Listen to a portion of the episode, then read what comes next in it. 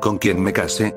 Hoy es un día especial para Carla, una joven que acaba de terminar sus estudios en enfermería y hoy va a casarse con el amor de su vida, Fabián. Ellos llevan dos años de novios y decidieron mostrar su amor de esta manera. Por fin. Mi amor, ya estamos juntos para siempre hasta que la muerte nos separe. Claro. Hasta que la muerte nos separe, sonrió Fabián. Esa noche se entregaron con amor, olvidaron lo cansado que iban, hasta que sonó el teléfono de Carla, al parecer alguien le había mandado un mensaje, muy raro ya que era número desconocido, no le dio importancia y disfrutó su luna de miel, llegaron a su dulce hogar, felices como siempre, aunque Fabián se notaba un poco raro, pero Carla, no le tomó importancia, después de todo se la pasó increíble, su celular volvió a sonar y era el mismo número desconocido entonces vio el mensaje, un poco extraño, pero creyó que sería una broma de sus amigos, el mensaje decía, él no te conviene, te hará lo mismo que me hizo a mí, no te dejes engañar por él, terminarás igual que yo, muerta.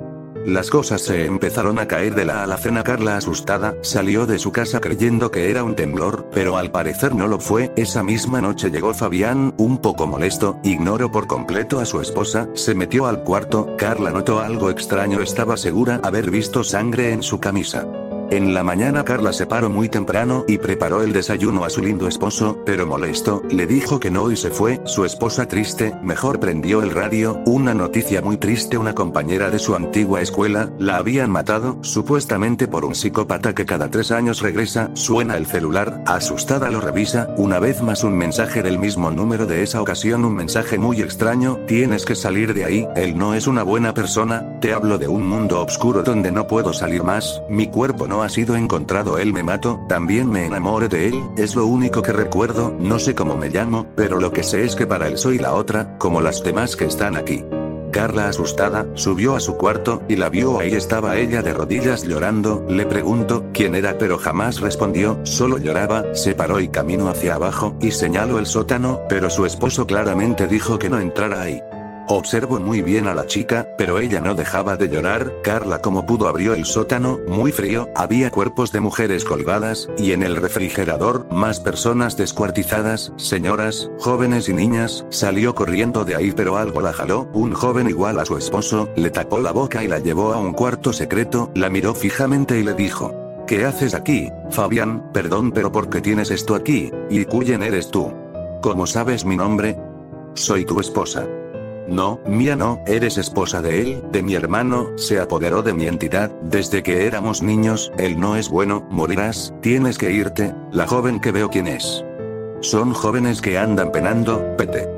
Carla salió corriendo, pero fue tarde. Su esposo estaba en casa, sentado en el sofá, sonrió y la miró con odio. Carla desconocía a su esposo, le pidió que la dejara ir, pero era demasiado tarde. Él se paró y la tomó del cuello, sonriente mencionó a su hermano, y todo lo que le haría los dos, pero jamás Fabián se lo esperó. Atrás de él estaban las almas de todas aquellas personas que mató, lo voltearon, y lo descuartizaron, dedo por dedo, brazo por brazo, entonces me dieron las gracias, y desaparecieron.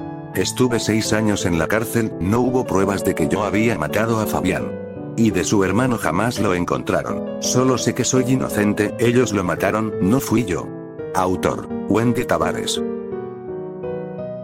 Más señalo que en esta historia se utilizan oraciones, de preferencia uso el latín para estos temas, y acontece dentro del contexto católico. 3. A lo largo del relato escucharán hablar de libros y ciertos elementos utilizados para macabros fines, serán omitidos por su propia seguridad y para no otorgar ideas que puedan poner en riesgo su integridad espiritual. 4. Que los nombres serán cambiados o se utilizarán sus segundos nombres, como es mi caso, por respeto a los involucrados y quienes vivieron o vivirán estos fenómenos a narrar. 5. La historia acontece con una línea cronológica compleja, así que será escrita por partes, cada una corresponde a una entidad diferente. 6. Ya he tenido problemas al escribir este relato y espero no sea el caso de ustedes. Ve a buscar un rosario si eres creyente. La cruz del anciano padre. Parte I. Per signum sante crucis de inimicis nostris liberanos, Deus noster. In nomine Patris, et Filii, et Spiritus Santi. Amén. Ora pro nobis ave Santísima María. Sante Michaele Arcángele, defendenos impra elio contra. Nequitiam et insidias diaboli. Extracto de la oración a San Miguel Arcángel, escrita por el Papa SS León XIII. Va de retro satana. El mal existe y cuesta creerlo. como también eres libre de no creer en nada de esto o la historia a contar. No entraré en largos tecnicismos y debates, o enseñanzas teológicas. Me refiero a aquel mal en que pocos creen, incluso personas dentro de la misma iglesia. Hay sacerdotes que no creen y es una realidad, como otros muchos otros cargos, es parte de cada quien, Dios sabe nuestras imperfecciones y con lo que cargamos. Y es asimismo curioso que aquel mal sea más producto de los hombres y mujeres, de nuestras palabras y acciones. Dentro de la iglesia te acostumbras a eso, a los rumores, escuchar hablar mal de las personas a su espalda, en la envidia, así de muchas maneras, esto es muy humano y sucede en todas partes. Aquello y dicho, el mal no es causa de Dios, más vale seguir a Dios y no a los hombres, es mejor refugiarse en Él, quien es sumo bien y cuesta aceptar que Dios permita en ciertas ocasiones, manifestaciones o fenómenos propios del misticismo católico. Llámese estigmas, estados de éxtasis místicos, mensajes y revelaciones, apariciones marianas para dar y otorgar grandes bendiciones e incluso para dar a conocer aquello que se adentra en las entrañas de su misterio. También existe el caso de quienes han sufrido por obra de posesiones o ataques de un carácter que dentro del marco de esta comunidad llamaremos sobrenaturales. Sobre lo sobrenatural, puedo contarles muchas cosas, es un tema de mi interés. Puedo hablarles de santos y santas que fueron poseídos en algún momento, en este momento recuerdo a Santa Gema Galgani, de quien mantengo frente a mí su retrato mientras escribo esto en el claustro. El mismo Padre Pío que es muy conocido fue atacado por Satanás y demonios en múltiples oportunidades, o si gustan de aquello más tenebroso. A Santa Catalina de Bolonia se le aparecía el maligno bajo la forma de un Cristo de pasión, lleno de llagas sangrantes y una corona de espinas que le hablaba. Además su cuerpo incorrupto se encuentra sentado en una silla, por si quieren ver dicha reliquia, es una monja momificada. Debo dejar en claro que lo blasfemo y sacrílego siempre hace una reversión, incluso de la propia misa y me extendería demasiado escribiendo sobre eso. Podría hablarle de libros peligrosos, antiguos, de muchísimas cosas que he ido aprendiendo a lo largo del tiempo.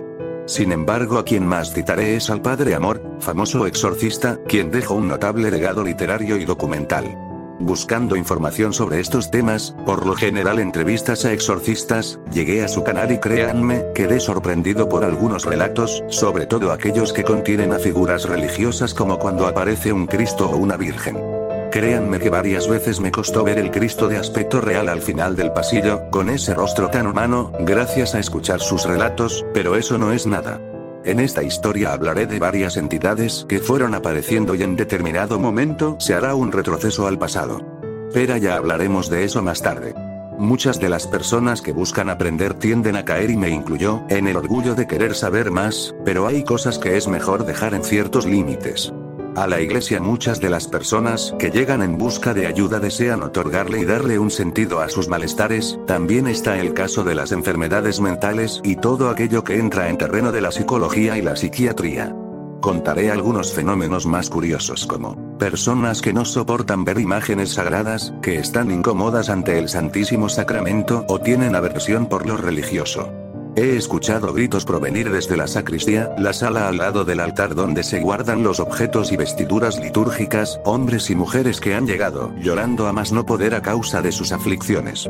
Para contextualizar, realmente son muy pocos los casos reales y en que existen distintos grados de ataque demoníaco e influencia, ya sea a través de la obsesión, infestación y así llegando a lo más grave, la posesión y posiblemente de uno o más entidades. Yo no soy de México, pero he escuchado antiguas grabaciones de un programa radial, llamado La Mano, no diré el nombre para no tener problemas.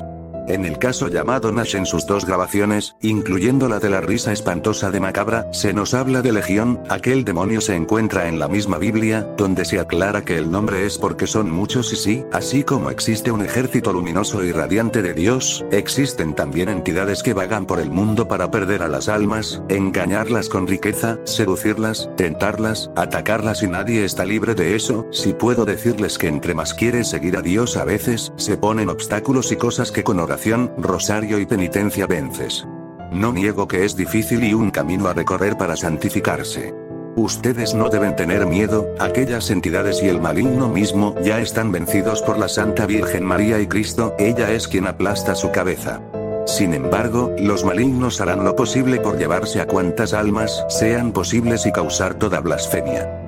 Más avanzado el relato volveré a citar ese dicho programa radial y otro de sus casos más famosos, porque estoy seguro que hay un elemento en común a lo que les contaré. Un libro muy antiguo y poderoso cuyo nombre debe ser omitido. Hay cosas que me han dado miedo, lo cierto es que de los casos de posesión como tal son un porcentaje muy bajo, recuerdo en este momento el expediente Vallecas, un caso real de posesión a causa de una quija, que está documentado por la policía española. Pero si existen sucesos increíbles como la vez en que vi a una mujer gritar hasta el máximo de sus fuerzas prolongadamente, sinceramente pensé que sus cuerdas vocales cederían ante esos impresionantes alaridos y al mismo tiempo presentar una fuerza desmedida para su capacidad física, capaz de parar a personas fornidas. Luego de eso despertó sin acordarse de nada. La iglesia tiene libros, sobre todo los antiguos, anteriores al concilio que son utilizados por algunos exorcistas, yo solo he estado ayudando en estos casos orando, a veces se usa el latín ya que en palabras del mismo Padre Amor, el latín es más poderoso. Igualmente se usa agua bendita, sacramentales y todos los elementos a disposición, más la fe es lo que no puede quebrarse y créeme, el enemigo buscará quebrarte, entrar por donde eres más débil. Fue un suceso que abrió mis sentidos y me provocó dos horribles pesadillas que hasta ahora recuerdo y hablaré sobre una mujer, ya que es la primera entidad con la que me encontré, pasaré a narrar los dos ataques en sueños, es curioso, en la Biblia grandes visiones y acontecimientos se producen en los sueños. Sé que la nueva era tiene todo un sentido para esto. Pero yo lo mantendré en simples pesadillas la mujer. Caminaba por una casa antigua, mis pasos rechinaban y observaba algo desorientado las paredes blancas como el yeso que cubre las paredes de la iglesia principal, buscaba algo, quizás como salir de aquel lugar, hasta que dirigí la mirada a la puerta al final del pasillo, las murallas estaban adornadas con maderas antiguas, y mis pasos se adentraban en una puerta, exquisitamente tallada y que daba paso a una especie de recámara, en el sueño que extrañamente se sentía tan real. Al abrirla me encontré una antigua sala, el dormitorio de una dama con una antigua y amplia cama, el ambiente era similar al exterior, a una casa antigua. Dándome la espalda se encontraba una mujer, llevaba un elegante vestido blanco, se miraba en un tocador del cual no alcanzaba a ver el espejo. Se peinaba su cabello oscuro que me pareció similar a mi madre. Así que has venido a ver a tu madre, dijo la mujer sin dar la espalda desde el tocador. Sí, la mujer vista desde ese punto se parecía a ella, iba cayendo en sus palabras. Madre. Respondí algo emocionado y con entusiasmo por verla. Ven a ver a tu mamá, y aquel demonio rápidamente se dio la vuelta revelando su rostro, aquello parecido por la espalda a mi madre, tenía los ojos profundamente negros, su piel parecía enferma y llena de cicatrices o venas, su boca, su boca era lo peor, se fue desfigurando, alargando en una expresión enfermiza, grotesca. Ese rostro inhumano y dislocado, no lo olvidaré, no sería la última vez que lo vería, solo alcancé a gritar en el sueño, tú no eres mi madre. Y caí, desperté bañado en sudor, todo estaba húmedo en sudor y agradecí no haber gritado de verdad. Vi el reloj y era de madrugada, exactamente las 3 de la mañana, con 33 minutos. Aquello debía ser una advertencia para lo que vendría. Y créanme, a lo largo de estos relatos, llegaremos al origen mismo de lo que llamamos mal bajo una forma. En la segunda oportunidad, también dormido comencé a soñar que estaba aprisionado, con un peso sobre el pecho y las piernas. Y la veía nuevamente, esta vez flotando sobre mí en la cama y con su silueta sobre mi cuerpo. Su rostro, si es que podría llamarse rostro a aquella macabra facción de ojos oscuros, piel blanca descompuesta y su boca enorme, que esta vez contemplaba llena de dientes, toda putrefacta, su pelo flotando sobre mí, canoso y anciano. Esa vez desperté dando un puñetazo al aire, sé que en el sueño rezaba y rezaba, no sé cómo tuve fortaleza para hacerlo en ese estado inconsciente. Entonces se marchó, pero no sin antes abrir más ese rostro sacrílego y retorcido. Vi nuevamente la hora, con toda la cama llena de sudor y yo pálido, eran las 3 de la mañana.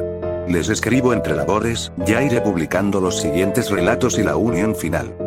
Ruego no tener problemas con aquello que contenía el libro. Esto era la advertencia para lo que iba a suceder, un fenómeno sobrenatural capaz de destrozar la razón y son varias las entidades contenidas en esta historia, de la que ojalá nunca hubiese sido parte, no obstante, fortaleció mucho más mi fe. Si te gustaron las historias dale me gusta. Que tengas suerte. Y te deseo. Que no. Puermas. Esta noche.